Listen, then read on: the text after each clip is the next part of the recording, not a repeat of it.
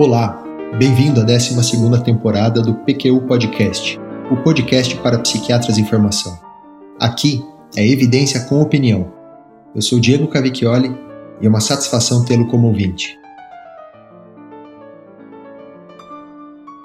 Neste episódio do PQU Podcast, mais um da sessão Fichário de Psicofármacos, falarei sobre a lisdexanfetamina. Antes de entrarmos mais especificamente no tema, acho válida uma breve revisão sobre a anfetamina em si.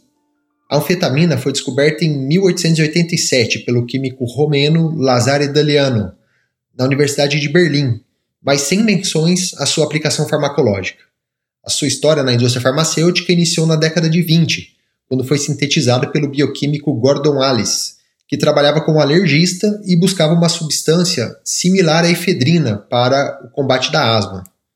Aliás, uma curiosidade: a efedrina é derivada da planta Ephedra vulgaris, que é de origem chinesa.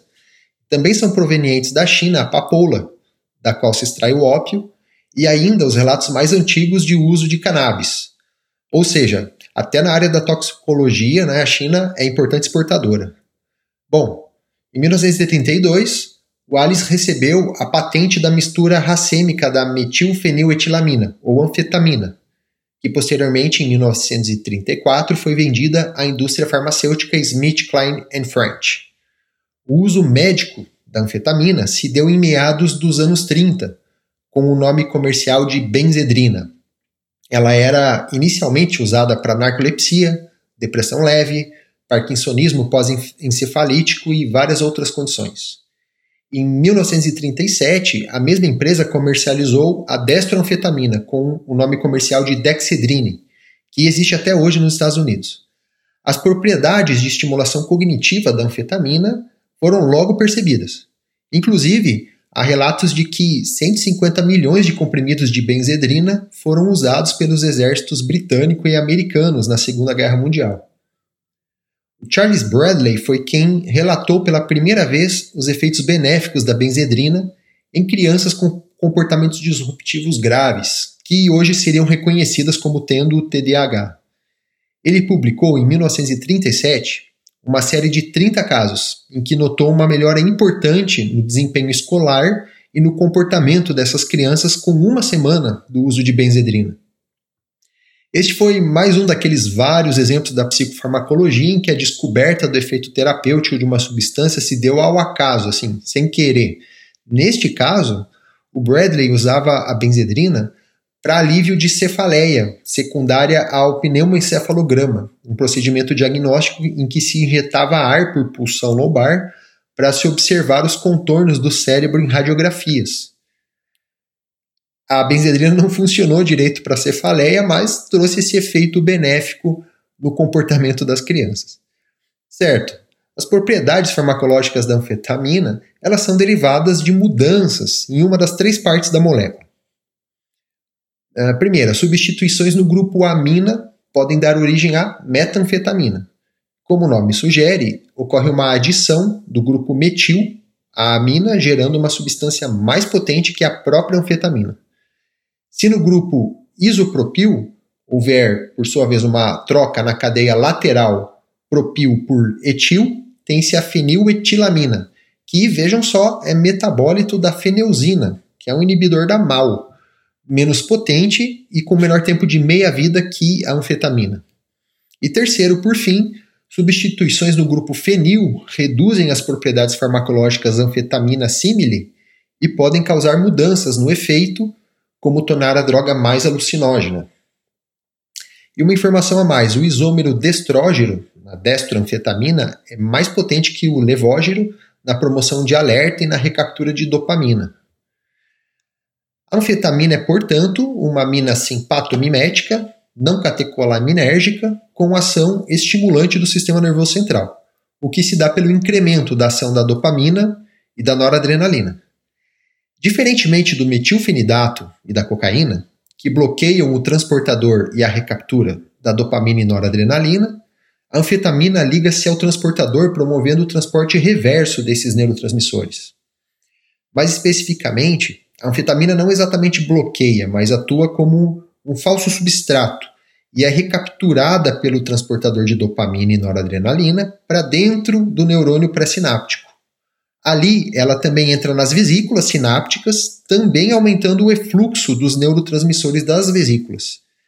Assim, tem-se que a anfetamina acaba tendo maior potência que o metilfenidato, o que não significa o mesmo que maior eficácia clínica necessariamente. Ainda, também em doses mais altas, a anfetamina pode inibir a monoaminoxidase. Ok, no, no, Brasil, a única apresentação de anfetamina disponível é o dimesilato de lisdexanfetamina, nas doses de 30, 50 e 70 miligramas. Nos Estados Unidos há pelo menos outras duas formulações de anfetaminas, com a destronfetamina, que eu já comentei, ou até a mistura racêmica.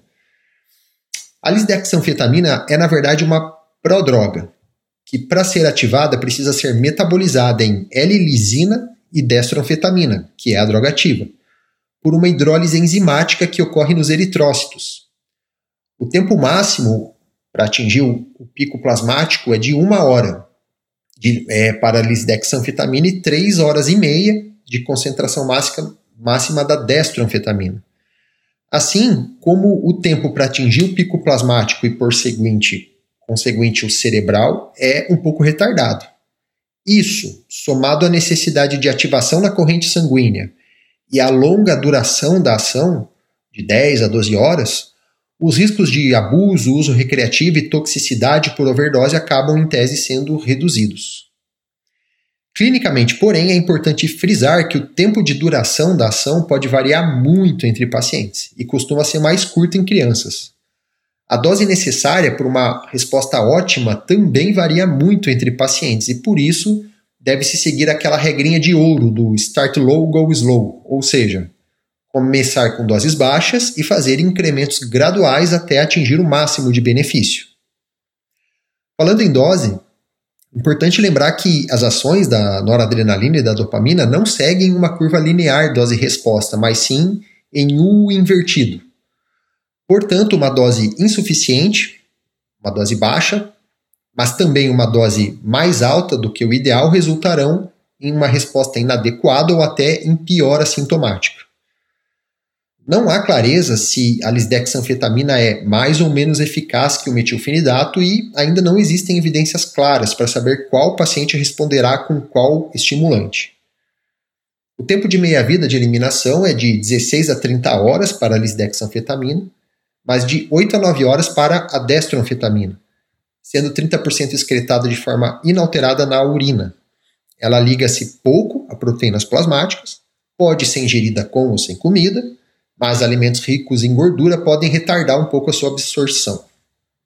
Uma informação importante: é relatado que as cápsulas podem ser tomadas inteiras ou abertas, e o seu conteúdo dissolvido, mas a solução tem, obtida tem que ser tomada imediatamente. Explicados então os mecanismos de ação e principais parâmetros farmacocinéticos, passemos aos efeitos colaterais da lisdexanfetamina. O efeito colateral mais comum é, sem dúvida, a diminuição do apetite, que pode ser motivo de descontinuação de uso, especialmente em crianças. Outros efeitos colaterais são, como seria de se esperar, derivados da, atividade, da atividade simpatomimética, aumento de frequência cardíaca, pressão arterial, agitação, nervosismo, insônia, ansiedade. Além disso, podem ocorrer também cefaleia, dor abdominal, náuseas, vômitos, boca seca, tremores, tontura, irritabilidade e exacerbação de tiques ou movimentos repetitivos e diminuição do limiar convulsivo. Eu abro aqui um parêntese para reforçar a necessidade de monitoramento da pressão arterial do paciente em uso de, da lisdexanfetamina, bem como uh, do metilfenidato. A avaliação com um eletrocardiograma, porém, não é necessária a menos que o paciente apresente fatores de risco de doença cardíaca ou arritmias. Desses efeitos colaterais derivam as principais contraindicações ao uso da lisdexanfetamina: hipertensão arterial grave, cardiopatias estruturais ou que piorem com atividade simpatomimética, hipertireoidismo descontrolado, glaucoma, epilepsia não controlada. E as contraindicações psiquiátricas incluem a mania e psicose franca ativa. Uma preocupação que existe com o uso crônico do metilfenidato e da lisdexanfetamina em crianças é a diminuição da estatura, num estudo que durou 15 meses de segmento com 281 crianças nos Estados Unidos, conduzido por Findlin e colaboradores, o peso médio diminuiu em 0,2 quilos. O esperado seria um aumento de 3,5 quilos. E a estatura aumentou 3,9 centímetros contra um esperado de 4,8 centímetros. Ou seja, aproximadamente um, um centímetro de diferença né, em pouco mais de um ano. Assim, também se recomenda, portanto, o acompanhamento ponderostatural de crianças em uso não só da lisdexanfetamina, mas também do metilfenidato. Os efeitos característicos do uso de anfetamina injetável ou inalada ou da metanfetamina, como psicose, alucinação, convulsões, taquiarritmias, são raros de acontecer com a lisdexanfetamina oral devido às propriedades farmacocinéticas já descritas de liberação prolongada e ativação no sangue após a absorção oral. As interações medicamentosas possíveis são, em sua maioria, de natureza farmacodinâmica, envolvendo principalmente agonismo simpatomimético ou adrenérgico.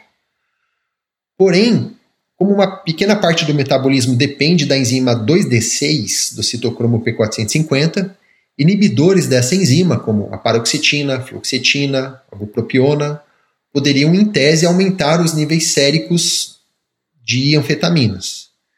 Também, importante lembrar que a destronfetamina é uma base fraca.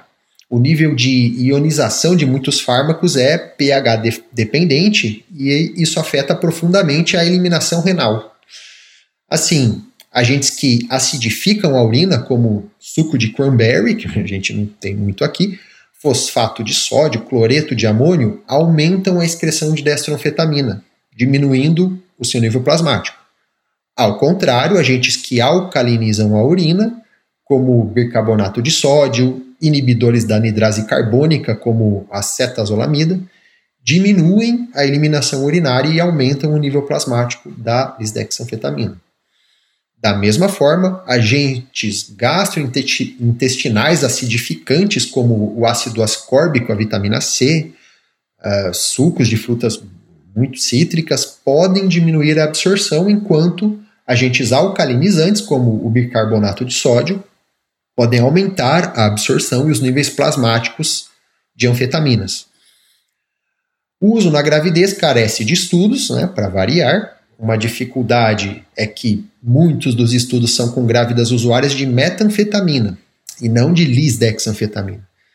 Mas, de maneira geral, não parece haver aumento de más formações congênitas, mas pode ocorrer síndrome de abstinência no neonato, de uma mãe usuária de lisdexanfetamina no último trimestre de gestação, e também se questiona se pode haver diminuição do crescimento do feto, precipitação de parto prematuro ou até mesmo abortamento espontâneo.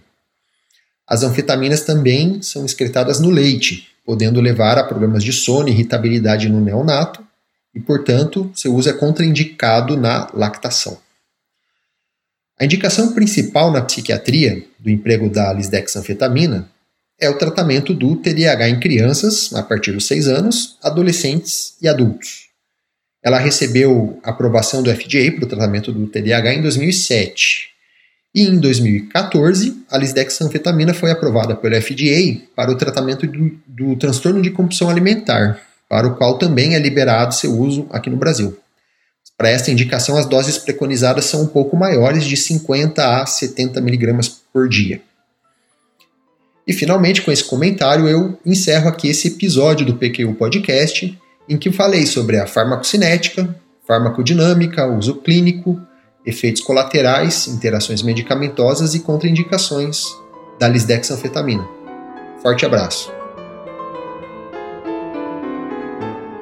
Você ouviu mais um episódio do PQU Podcast. Acesse nosso site pqpodcast.com.br, onde encontrará todos os episódios já publicados, com as respectivas referências, organizados por data, autor e sessão. Também estamos no Instagram e no YouTube. Agradecemos a sua atenção.